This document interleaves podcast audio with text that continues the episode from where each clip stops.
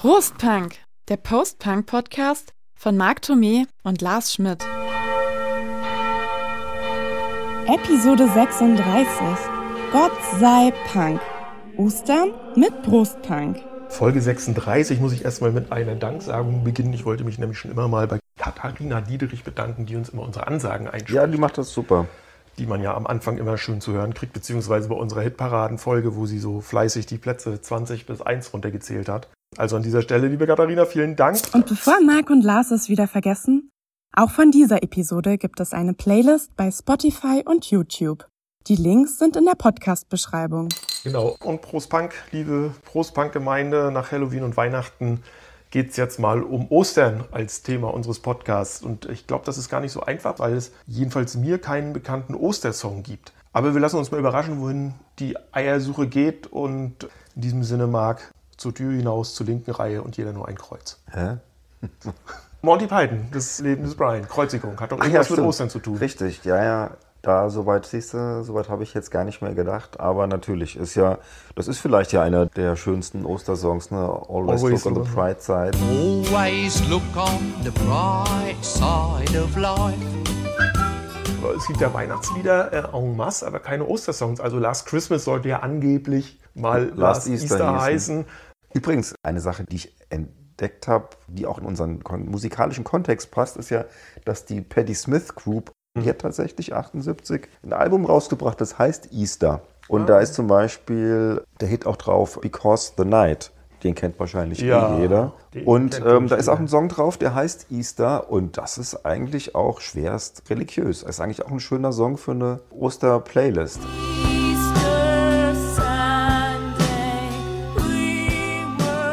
Also da geht es wirklich so um, um Auferstehung und so. Sie bemüht da ganz viele christliche Bilder und ich äh, müsste mich mal mit Patti Smith auseinandersetzen, um zu wissen, ob das jetzt alles so vom Herzen kommt oder ob das auch irgendwo ironisch gebrochen ist.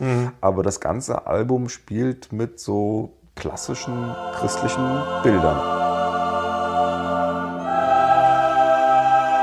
In der Kirche gibt es natürlich einen Kanon an Songs, die du am Karfreitag singst. Die sind dementsprechend natürlich eher mollig und finster. Und es gibt dann halt zwei Tage später die Songs, die man halt in der, oder die Kirchenlieder, die man dann halt am Ostersonntag und am Die sind Ostermontag dann singt. fröhlicher.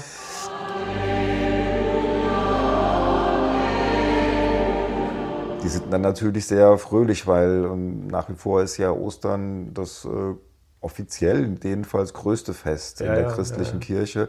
Aber Weihnachten hat dem halt da einfach so äh, vom Merch, würde ich mal sagen, den Rang abgelaufen. Den besseren Marketingchef gehabt. Per se ist, glaube ich, Ostern für die meisten nur einfach ein geiles, langes Wochenende im Frühjahr.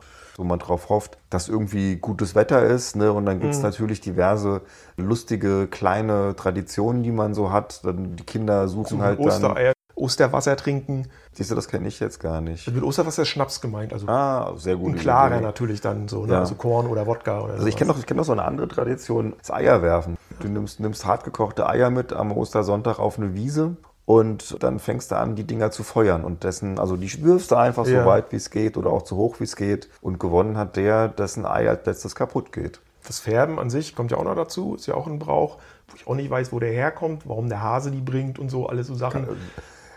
Kann ich gleich mal drauf eingehen. Und die Osterfeuer, wo du gesagt hast, ihr Ja. Mhm. feuert die Eier, damit feuern ist in dem Sinne ja umgangssprachlich werfen gemeint, aber die Osterfeuer, die natürlich auch zum Brauchtum dazugehören. Ja. Sowohl die Eier als auch der Hase ähm, haben eigentlich mit dem christlichen Glauben gar nichts zu tun. Die Ostereier, die gehen schon auf, auf, auf vorchristliche äh, Riten und sowas zurück, weil man anscheinend schon Eier weit vor Christi Geburt gefärbt hat. Aber frag mich jetzt nicht mehr genau, warum das so war. Ich weiß nur, dass das mit der Färbung im, im christlichen Abendland beziehungsweise im Mittelalter und in der Neuzeit und sowas wiederum damit was zu tun hatte, dass man ja in der Fastenzeit zwischen Fasching und Ostern oder Ja. zwischen Fasching und Karfreitag musste man ja auf Fleisch verzichten. Ja. Und man musste auch auf Eier verzichten. Was macht man also mit den Eiern, damit die Eier nicht, auch, ja, damit die nicht umgehen, äh, wurden die halt hart gekocht. Mhm. Und dann ist es halt so, wenn du dann ab Ostersamstag wieder essen darfst, dann musst du natürlich erstmal die Eier, die du schon vor fünf Wochen hart gekocht hast, essen. Und die Eier, die du erst vorgestern hart gekocht hast, die können ein bisschen länger liegen. Also hat man die Eier unterschiedlich gefärbt. Also da musstest du ganz genau. wusste, wir essen erst die roten, dann die blauen, dann die grünen. Und so ist das dann halt alles irgendwo jetzt bis zu uns halt dann äh, überliefert worden und der Osterhase wurde dann halt irgendwann mal erfunden. Also mehr ist das dann gar nicht, ja, Ja. dass man gesagt hat, also zum ersten Mal wird er irgendwie, glaube ich, echt im 17. Jahrhundert erwähnt, damit man halt für die Kinder so eine Sagenfigur hat, die halt diese, diese Eier dann da anbringt. Okay. Möglicherweise hat das auch was mit Fruchtbarkeit und so zu tun. Dann trinken wir jetzt mal ein Bier. Was haben wir denn? Wir haben einen Hasseröder, ganz einfach. Ist ja auch mal ein leckeres. Ich habe Hat man irgendwie noch nicht. gedacht, kriege ich noch eine Verbindung zu Ostern oder so hin, aber mir ist keiner eingefallen. Mir ist auch nichts eingefallen. Also wir einen Hasseröder. Aus dem Harz. Mit dem Auerhahn. Und das Auerhuhn legt bestimmt Eier. Da haben wir doch jetzt die Verbindung, siehst du mal. Super. Perfekt. Heißt die dann Auerhenne? Ich bin Ja klar, da kennst du nicht den alten Otto-Sketch, der Auerhahn, der Auerhahn, der schaut mich ganz schön sauer an. Das stört mich nicht, weil ich jetzt penne und zwar auf seiner Auerhenne. Den kenne ich nicht, aber so klassischer Otto. Sie sieht's aus. Wir werden hier gerade so unernst. So, ja, Ostern, genau. Du hast gesagt vorhin am Anfang in der, in der, kirchlichen Liturgie, also Freitag eher traurig und das steigert sich dann in, in quasi fröhliche Ekstase bis zum Montag. Da ist mir gerade ein Lied eingefallen von Herbst in Peking, das heißt Jesus war so cool. Das ist auch alles ein bisschen ironisch, wo halt immer so aufgezählt wird in den Strophen, was Jesus alles so kann bzw. könnte und weswegen er deshalb so cool ist. Und in der letzten Strophe heißt es dann, äh, nachdem er ja umgebracht wurde, war er nicht etwa tot, sondern Er stand auf von den Toten, tanzte herum und fuhr gen Himmel. Himmel, Himmel. Und das ist nun wirklich so cool. Wieder, ja, also wie sagt man da? Wiedergeburt. Wiedergeburt, die, also Englisch äh, Resurrection, ne? Die Ja, äh, Auferstehung. Die Auferstehung. Auferstehung sagt man genau. richtig. Wiedergeburt ist ja, wenn du in einem anderen Ja. Lebewesen. Das ist, glaube ich, Prinzip eine andere wieder- Religion, oder? Genau. Ja. Ja, vielleicht ganz kurz, also der, der, der Background ist ja eigentlich der, dass eben Jesus am Karfreitag eben ans Kreuz gehängt, genagelt, was auch immer Ja. wurde und dann halt auf die äh, Bright Side of Life schaut und ein bisschen sich einen pfeift. In Golgatha. Und ähm, dann, dann, dann merken sie halt, ich weiß nicht, ob das dann schon am nächsten Tag ist, aber Das sein Grab ist, nee, nee, sein Grab ist ja, sein Grab ist ja dann leer, Leer, und ja. äh, der offizielle Tag der Auferstehung ist dann halt der Sonntag und das ganze Gedöns zieht sich ja dann bis Pfingsten, wo dann der Heilige Geist auf die Jünger herabkommt Mhm. und die halt dann anfangen, eben ähm, die frohe Botschaft von der Wiederauferstehung Jesu Christi Und nach was ist, jetzt was ist denn jetzt am Montag? Jesus Christus. Äh, Das ist, glaube ich, einfach nur so, dass man... Ausnüchtern. Was mich als Nichtgläubiger an dieser Geschichte natürlich sofort wieder zweifeln lässt, wenn sie ihn Freitag gekreuzigt haben und am Samstag haben festgestellt, dass sein Grab leer ist.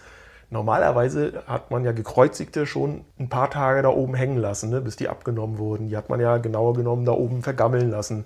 Man darf ja die Bibel auch eben nicht Ja, ja, als weiß. ein, ein Dokument sehen, wo jetzt Leute äh, beschrieben haben, wie es wirklich war. Ja, und dann kam 2000 Jahre später die Rockmusik und die Kirche haben darin ein Werk des Teufels gesehen. Um vielleicht jetzt mal so Ja, ja. auch ein bisschen in die Musik zu gehen. Weil mit dieser Entstehung dieser Musik, der Rockmusik, glaube ich, einfach ganz viele alte Moralverstellungen aufgebrochen wurden. Und damit musste sich dann die alte Generation natürlich erstmal auseinandersetzen. Andererseits bietet natürlich auch die Kirche für die Kunst in jeglicher Form und in der Musik natürlich im Besonderen auch eine super Projektionsfläche, wo man natürlich, wenn man mit diesen ganzen Themen und, und Symbolen spielt, natürlich auch sehr bewusst Skandale und Skandelchen produzieren kann, Aufmerksamkeit erregen kann. Und das beweist uns ja die Rock- und Pop-Geschichte ein ums andere Mal. Vielleicht mal zum Einstieg Madonna, Like a Prayer von 1989. An dem Lied an sich hat da ja, glaube ich, keiner irgendwie rumgekrittelt, aber das Video war halt Stein des Anstoßes. Zum einen, weil es dort eine schwarze, eine schwarze Jesus-Figur gibt in dieser Kirche, in der Madonna da reinläuft in dem Video. Den küsst sie ja, wodurch er zum Leben erweckt wird. Und dann gibt es ja noch so eine Schlussszene in dem Video, ich habe es mir angeguckt, wo sie dann vor lauter brennenden Kreuzen tanzt. Und das ist natürlich, uh, ne? also das macht ja eigentlich nur der Ku Klux Klan normalerweise da war der Skandal war natürlich da. Also in, in den USA wurde das Video komplett boykottiert. Pepsi als, als Sponsor ihrer Welttournee ist zurückgezogen. Der Werbeclip mit Madonna für die Cola wurde nicht mehr ausgestrahlt. Sämtliche Christenverbände sind in Sturm gelaufen. Weltweit wurde das Video als Blasphemie bezeichnet. Auch in Deutschland habe ich jetzt nochmal gelesen.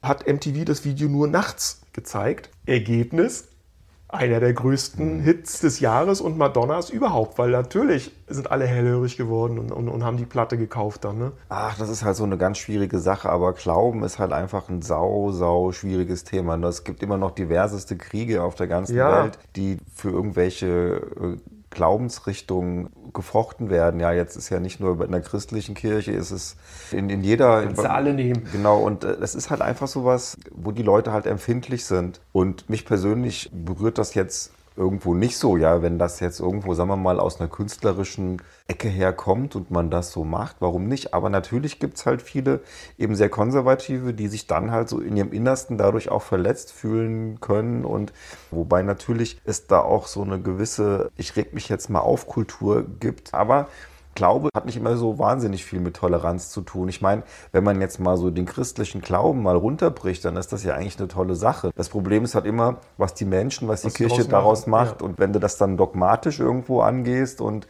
vielleicht dann auch alles wirklich Wort für Wort glaubst, was in der Bibel steht, dann kann es natürlich für dich äh, schwierig werden. Aber das ist eigentlich genau das, was der Jesus eigentlich nicht wollte, ne, dass hier auch dann eben teilweise so ein Glauben halt auch irgendwo missbraucht wird, ja. Und das Glaube auch dann eben, was du gerade gesagt hast, gleichzusetzen ist mit irgendwie einer überkommenen Moralvorstellung. Auch Monty Pythons, das Leben des Brian ist, ist so ein Ding, ja. Also das ist ja eine, eine lieb gemeinte Satire, aber wie viele Leute damals Ja, halt ja. aufgestanden sind und haben gemeint, das sei gotteslästerlich und dies, das, aber das ist halt leider eben eine Fraktion in der Kirche, sowohl bei der katholischen als auch in der evangelischen, die ist halt einfach erzkonservativ und ähm, die regen sich über sowas auf. Jetzt muss ich ja direkt mal fragen, äh, welcher Konfession gehörst du denn an? Ja, ich bin natürlich Du evangelisch. bist natürlich Evangelisch. Hätte ja sein können, dass du auch irgendwann nur, weil du, ein, du aus so einem Elternhaus stammst, hätte ja auch sein können, dass du sagst, nee, pf, äh, kommt mal hier. Nee, geht ja, aber achso, achso, aber du du, kannst, meinst, du kannst ja ausreden. Ja, oder? also- oder bist du nur Mitglied der, der Kirche oder glaubst du wirklich an Gott? Das sind ja auch so Unterschiede. Vielleicht sind die auch für mich nur so abstrakt, weil ich eben so völlig bar dieser ganzen Geschichte aufgewachsen bin. Typisches DDR-Kind. Ich bin nicht getauft. Klar, dann bist du diese ganze Erziehung, nicht nicht Erziehung, dieses ganze Bildungssystem ja durchgerauscht im Osten. Da war ja Religion auch kein Thema in der Schule. Also sowas wie Religion als Unterrichtsfach gab es ja nicht. Und wenn Religion behandelt wurde, jetzt in dem Kontext von Geschichtsunterricht oder später dann ein Staatsbürgerkundeunterricht, dann war ja Religion doch schon eher immer so als Instrument der Ausbeutung gesehen. Religion ist Opium des Volkes. Ich habe dann ja nach der Wende auch angefangen, mich so ein bisschen mit Religion und so zu beschäftigen, weil man ja gar nichts wusste, mich so ein bisschen zu belesen und so weiter. Ne? Bin dann aber auch relativ schnell zu einem Punkt gekommen, wo ich das alles eher für Mummenschanz hielt. einer, der das richtig schön auf den Punkt bringt, ist John Lydon mit Religion.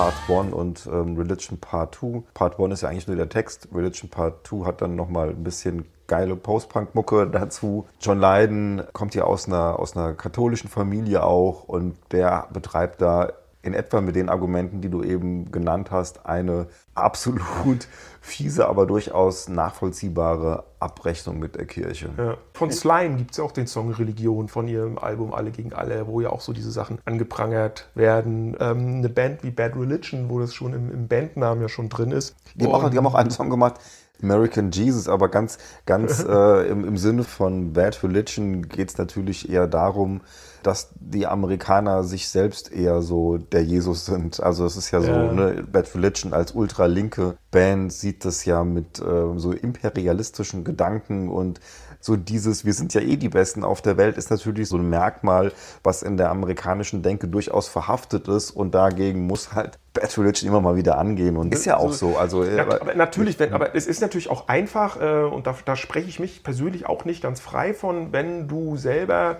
eher kritisch gegenüber Religionen eingestellt bist, dass du dir dann natürlich zuerst mal auch die ganzen negativen Sachen rausgreifst, um halt dagegen zu argumentieren. Ne? Und das ist natürlich, was du schon angesprochen hast, dass es natürlich auch positive Sachen hat, dass erstmal dies- der Grundgedanke der Religion, des Christentums, Nächstenliebe und so weiter natürlich absolut positive Sachen sind, dass man auch, wenn ich dann mal zurückdenke, bei der geringen Bedeutung, die die Kirche in der DDR hatte, sie aber umso bedeutender natürlich für die Opposition war und auch für ganz viele Punkbands in den 80er Jahren, weil unter dem Dach der Kirche waren sie geschützt, da konnten sie auftreten, was ihnen sonst ja nicht möglich war. Ne?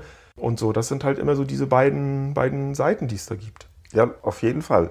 Also es ist eine total ähm, ambivalente äh, Sache. Wie gesagt, zum einen muss man immer die Lehre im Prinzip von der Institution trennen. Ja. Kirche ist auch wichtig, so als soziales ähm, Auffangsystem. Ne? Äh, Kirche ist wichtig ähm, in der Seelsorge. Dann hörst du auf der anderen Seite wieder halt diese ganzen Skandale mit übergriffig gewordenen. Ich wollte gerade sagen, ähm, dass, dass, dass, ich- und, und das, dass du das immer und immer und immer wieder hörst. Und weißt du, und der, kaum ist irgendwie einer dieser Vorfälle, ja, na, ich möchte ja noch nicht mal sagen aufgearbeitet, weil ich glaube, die sind ja alle noch gar nicht aufgearbeitet. Und dann kommt das nächste Ding, weißt du, und die Männer da in ihren komischen Kostümen, ja, richtig. die tun alle so, ich kann doch. Ja, das ist halt so ein, Das so ein, ist echt so, so, so ein Gemauschel. Ich meine, das ist ein Schutzbefohlen und das ist somit das Krankeste und das Krasseste, was du irgendwo machen kannst, ja, wenn Ja. du das dann ausnutzt, um dich da selbst zu befriedigen. Das ist Aber ein vielleicht auch eine Folge dieser Thema. verklemmten Sexualmoral, die die Kirche seit jeher an den. Tag legt. Aber wir kommen jetzt, glaube ich, auch Wir viel hatten es in unserem. Weihnachtspodcast über Gode, den äh, Typen von der Hamburger Punkband Coronas, die da dieses Weihnachtslied, ihr Kinderlein kommet, der Jesus die Drecksau ist heute geboren, Maria die Fotze hat die Unschuld verloren.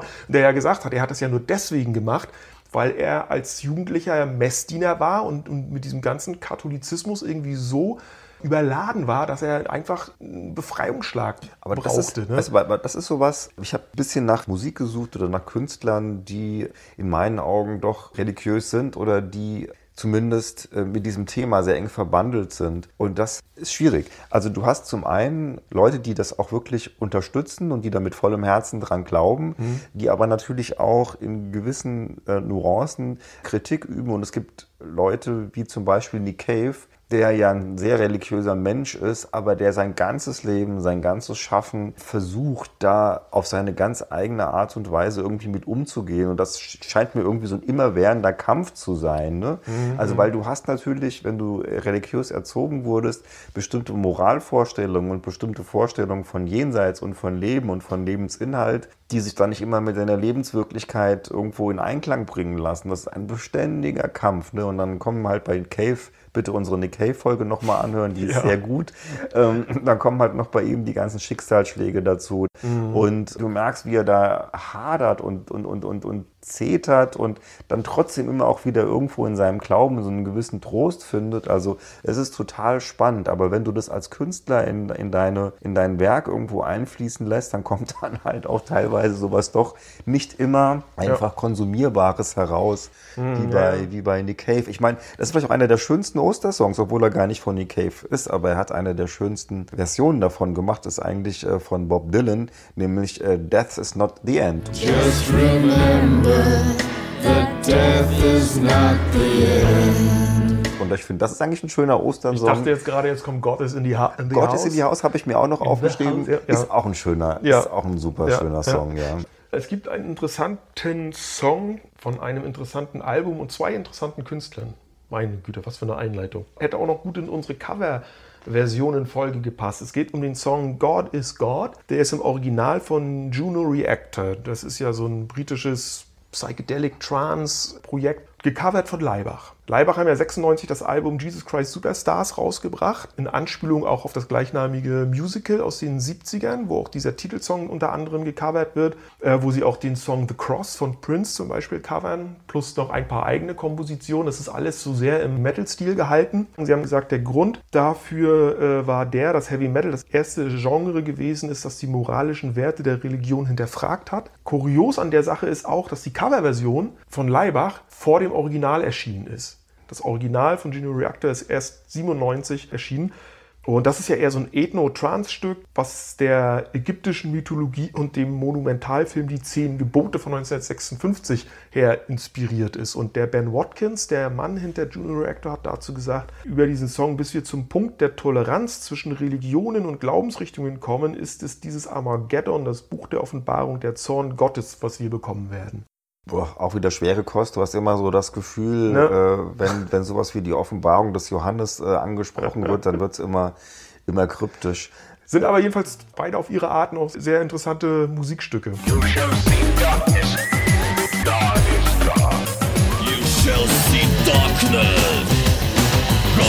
is God. Ich denke halt auch so, wenn du ähm, eintauchst in diese christliche Mythologie und in diese christliche Bildsprache, dann ähm, wird das natürlich auch immer irgendwo speziell, ne? Mhm. weil es ja doch irgendwas ist, womit wir hier halt in der westlichen Welt dann doch irgendwo aufgewachsen sind, der eine mehr und der andere weniger.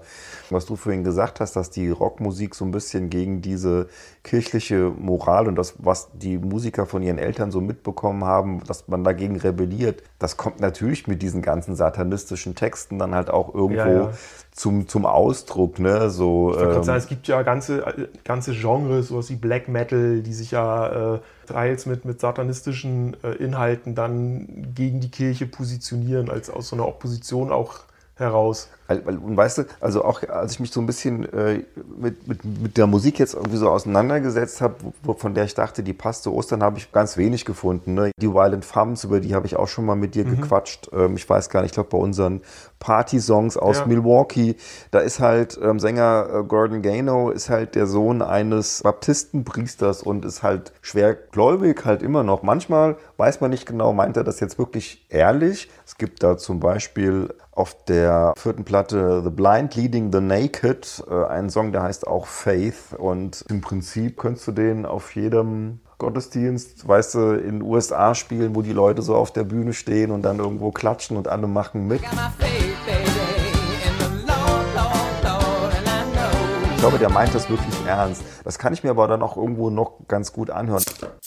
Gospel. Eine der, der gospeligsten, eine der, der gospeligsten Platten ist tatsächlich in unserem Kontext halt äh, Songs of Faith and Ja. Devotion. Ne?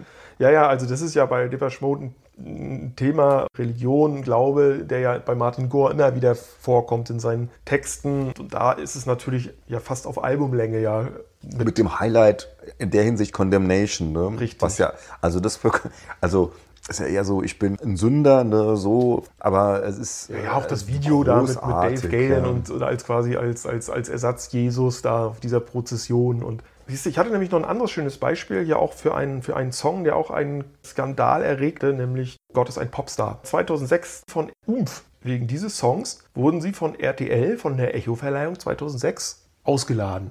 Ach komm. Ja, das fiel irgendwie in die Zeit, als diese Debatte um diese Mohammed-Karikaturen entbrannt war. Und RTL hatte gesagt, dass das der Hintergrund war für diese Ausladung und auch die daraus entstandene Debatte um die Grenzen von Kunst und Satire. Und auch einige Radiosender haben den Titel aus dem Programm genommen, unter anderem 1 Live, und die haben das begründet, der Song wäre nicht mit den Programmgrundsätzen vereinbar, die unter anderem eine Verletzung religiöser Gefühle untersagen. Im Prinzip ist ja Ist da irgendwie eine Textzeile dabei? Nee, ich habe mir das Lied auch so nochmal angehört. anstößig Im Prinzip ist der, ist der, macht der Song folgendes: Er verdreht im Prinzip so die Aussagen äh, aus, aus, der, aus der Bibel so ein bisschen ins, ins Gegenteil, weil das ja alles nur so eine Doppelmoral ist von der Kirche. Ne? Und dann vor dem, bevor der Refrain Gott äh, ist ein Popstar kommt, heißt es, ich gebe euch Liebe, ich gebe euch Hoffnung, doch nur zum Schein, denn die Massen wollen betrogen sein. Also im Prinzip impliziert er, dass das all das, was in der Bibel steht, alles nur ist, um die Leute irgendwie einzulullen und so.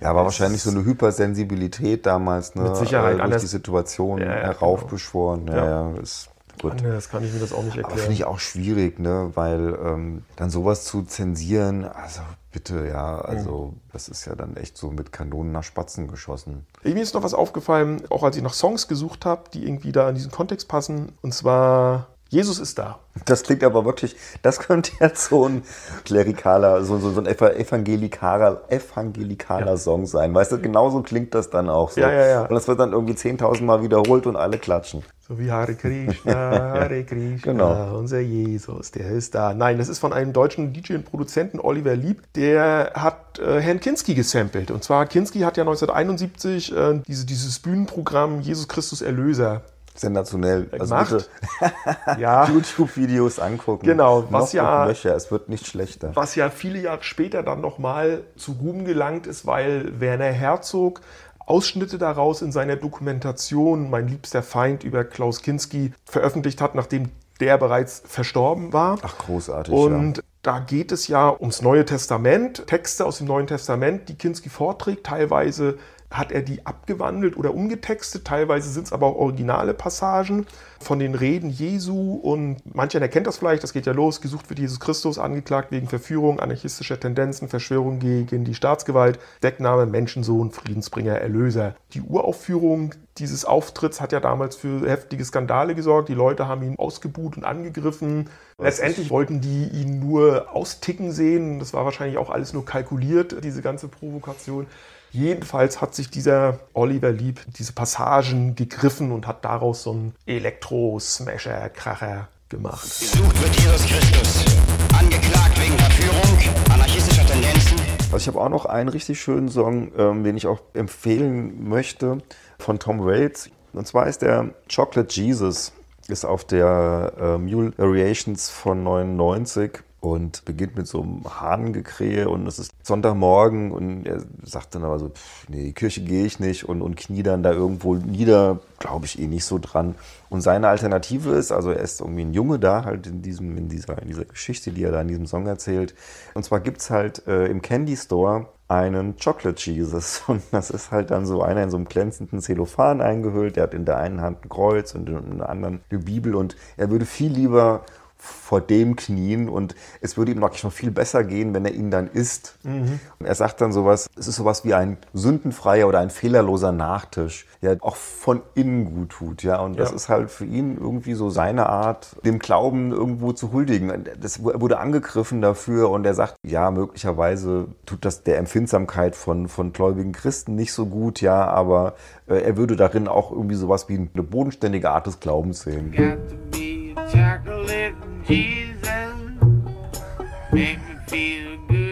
Ja, aber ist das nicht auch schon wieder totaler Quatsch? Also aus Sicht der gläubigen Christen, die sich dadurch irgendwie angegriffen oder verletzt fühlen.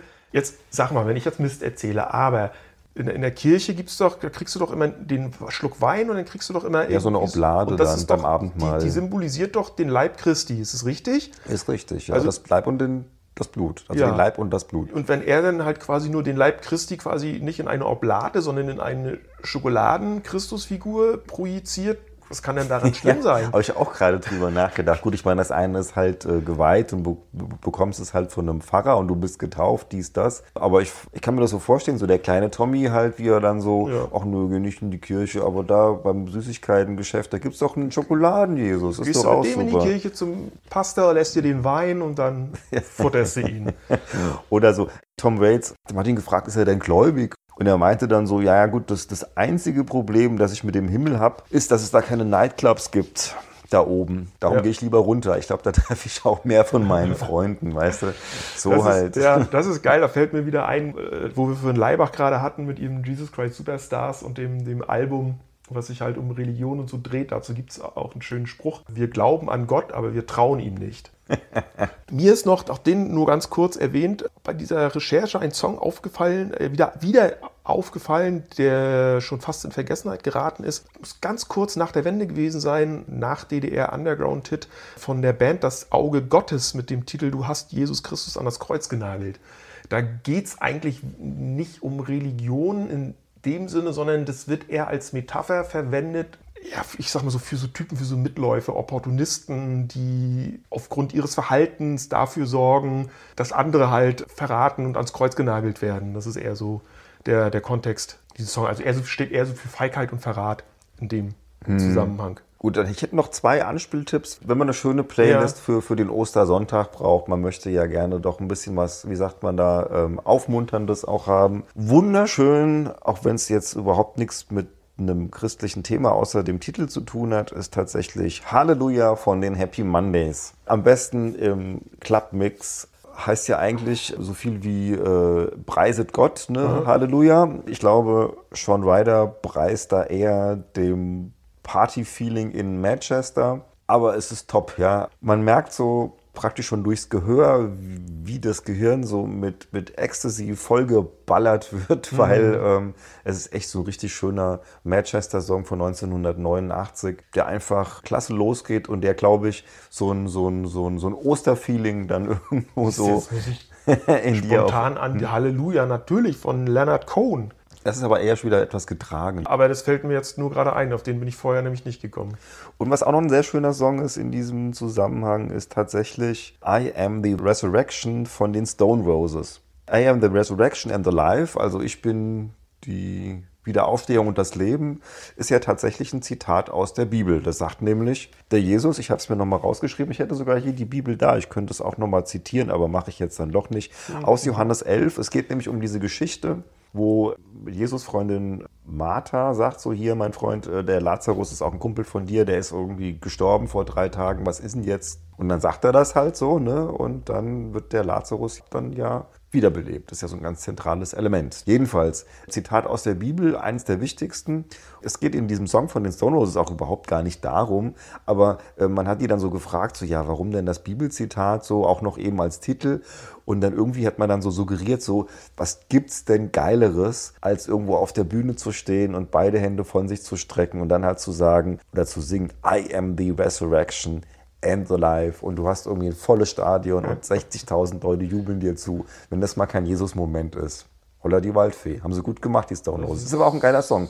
Geht Sehr acht, gut durchdacht. geht acht Minuten lang und ist so ein, so ein cooler psychedelic 60s-Ding. Also auch hier eher gute Laune. Also nicht am Karfreitag hören, da ist ja eh Tanzverbot, aber am Sonntag Ja, aber das finde ich zum Beispiel schon wieder blöd. Also, ich, um nicht zu sagen diskriminierend. Warum? Ich verstehe ja, jeder, der, der irgendwie gläubig ist, darf ja an diesem Tage traurig sein, weil Jesus gekreuzigt wurde. Aber die, die das nicht glauben, warum soll man denen dann das Tanzen verbieten an dem Tag? Das verstehe ich nicht. Ja, das verstehe Das hat ich mich auch hier, als ich nach Hessen gekommen bin, auch total gewundert, weil in MacPom gibt es es nicht. Die CSU würde jetzt halt sagen, naja, also Leitkultur, ne, bliblablub und sowas, aber ich sehe das eigentlich ähnlich. Also wenn ich jetzt von meinem Glauben her sage, ich möchte das nicht, dass ich da tanzen gehe, dann lasse ich es halt sein. Ne? genau. Aber die Leute, für die das jetzt egal ist, also die da nicht dran glauben, die anderer Glaubensrichtungen sind, Ja, also eben. warum soll ich das denen verbieten? Ich würde für mich persönlich sagen, ich würde jetzt wahrscheinlich Fre- am Karfreitag nicht auf eine Party gehen, aber ich hätte jetzt nichts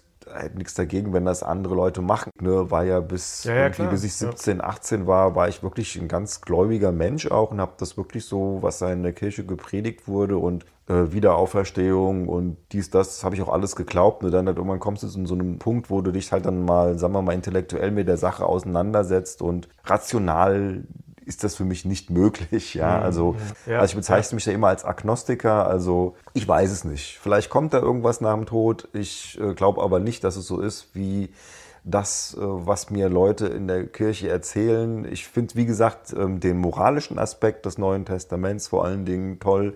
Die Lehre, die da verbreitet wird, aber an diesen ganzen Hokuspokus, an das Transzendente, da glaube ich jetzt ehrlich gesagt nicht dran.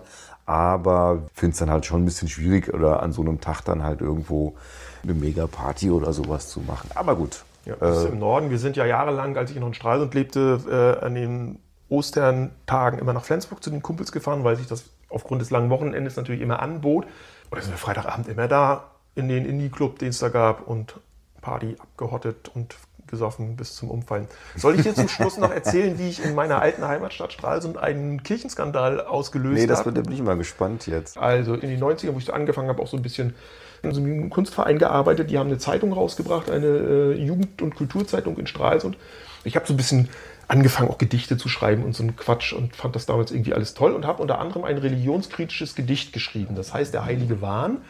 Und das wurde dann hier in dieser schönen Zeitung auch abgedruckt. Das muss diese fünf Strophen jetzt gar nicht alle aufsagen. Auf jeden Fall setzt sich das halt mit der Religion sehr kritisch auseinander. Nicht nur dem Christentum, auch äh, die Moslems und so weiter, die kriegen alle ihr Fett weg. Der CDU-Fraktionschef des Stralsunder äh, Senats hat dann im Stralsunder Senat einen Dringlichkeitsantrag eingebracht.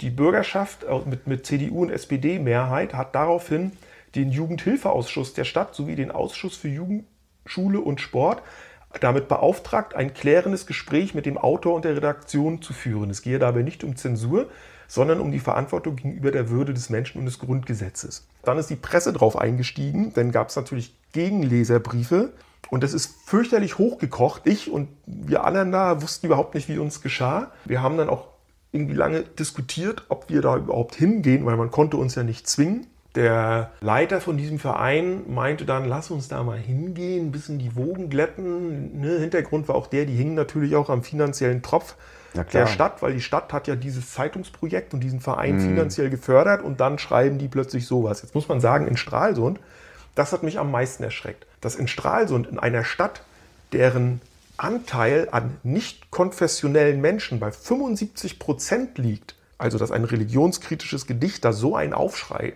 hervorrief, das hat mich verwundert.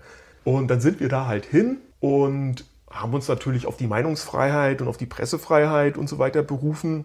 Und die Gegenseite kam uns dann ja mit der redaktionellen Verantwortung, wurde das denn nicht geprüft? Letztendlich ist es dann verpufft. Also dann war mal der Aufschrei groß, dann war mal irgendwie zwei, drei Wochen Alarm und dann war wieder Ruhe. Ja gut, wir haben es ja schon mehrfach Ja. gesagt jetzt, wenn du ein Skandelchen oder einen Skandal verursachen möchtest, dann mach irgendwas, wo sich die Leute in ihrem Ja. Glauben ähm, erschüttert fühlen oder was sie in dieser Sache angreift. Ja. Keine Ahnung, warum es immer noch so ist, aber wenn sich einer ganz schnell auf den Schlips getreten fühlt, dann ist es meistens irgendwas, was mit Glaube und Kirche zu tun hat. Egal welche Religion, ne, gehen immer sofort die Wogen hoch. Ja. Und deswegen ganz zum Schluss, weil das so schön passt, meine letzte Songempfehlung von der Band Melotron, die kommt auch aus, meiner, aus der Nähe meiner alten Heimat, die kommen aus Neubrandenburg, äh, so ein Elektropop-Trio, die haben den schönen Song Tanz mit dem Teufel gemacht und auch da geht es in Wirklichkeit genau nämlich darum, Scheiß auf die Engel, Scheiß auf Gott, das ist doch alles nur von oben bestimmt, damit wir uns an gewisse Regeln halten. Schreibt eure Regeln selbst, macht, was ihr für richtig haltet, tanzt mit dem Teufel. Außerdem ist es im Winter in der Hölle viel wärmer. Ja, womit wir fast wieder bei Tom Waits sind, da gibt es wenigstens Nachtclubs. Und Alkohol wahrscheinlich. Denn auch der Teufel hat den Schnaps gemacht. Ne? Richtig. Die leeren Versprechungen, eine Fun-Punk-Band der 80er. Das ist halt genauso das, was ich immer so schade finde, ja, dass man halt irgendwo als neutraler Mensch immer so das Gefühl hat, im Himmel ist alles brav und langweilig und wenn du irgendwo mal abends einen heben willst, poppen willst, Spaß haben willst, dann musst du halt irgendwo den Aufzug in die andere Richtung nehmen. Ja. Und das ist natürlich gar nicht Sinn der Sache, aber so wird es halt kolportiert und so ist es halt auch so in, wie soll ich sagen, so, äh, so ins allgemeine Denken irgendwie eingeflossen. Also eine Spaßreligion ist es nicht, das Christentum.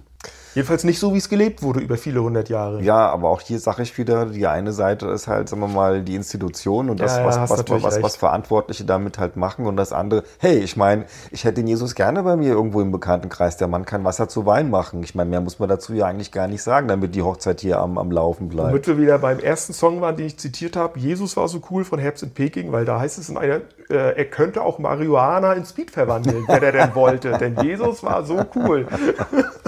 Ja, Jesus Walking on the Water, sag ich da nur, was der alles konnte. Ja. Ich sag ja, so einer bei dir irgendwie im Ver Ver Bekanntenkreis, das ist, äh, erleichtert vieles. In diesem Sinne, liebe Freunde des Prostpunks, wir haben euch nicht gelangweilt oder irgendwie mit religiösen Nö, das glaube ich nicht. Die Vielleicht haben wir jemanden verletzt jetzt oder so, Um keine Gottes Ahnung. Willen, dann meldet nächsten euch bitte Shitstorm. umgehend. Dann können wir dann nur noch sagen, frohe Ostern. Frohe Ostern. Viel Ja, Spaß auf beim Eiersuchen. Beim Oder Oster- werfen. Oder werfen, beim Osterfeuer anzünden, Osterwasser trinken oder was immer so für einen Osterbrauch bei euch gang und gäbe ist.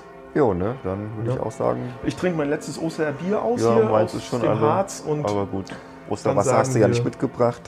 Zum Glück, besser ist das. also, In diesem macht's Sinne, gut. Prost, Punk.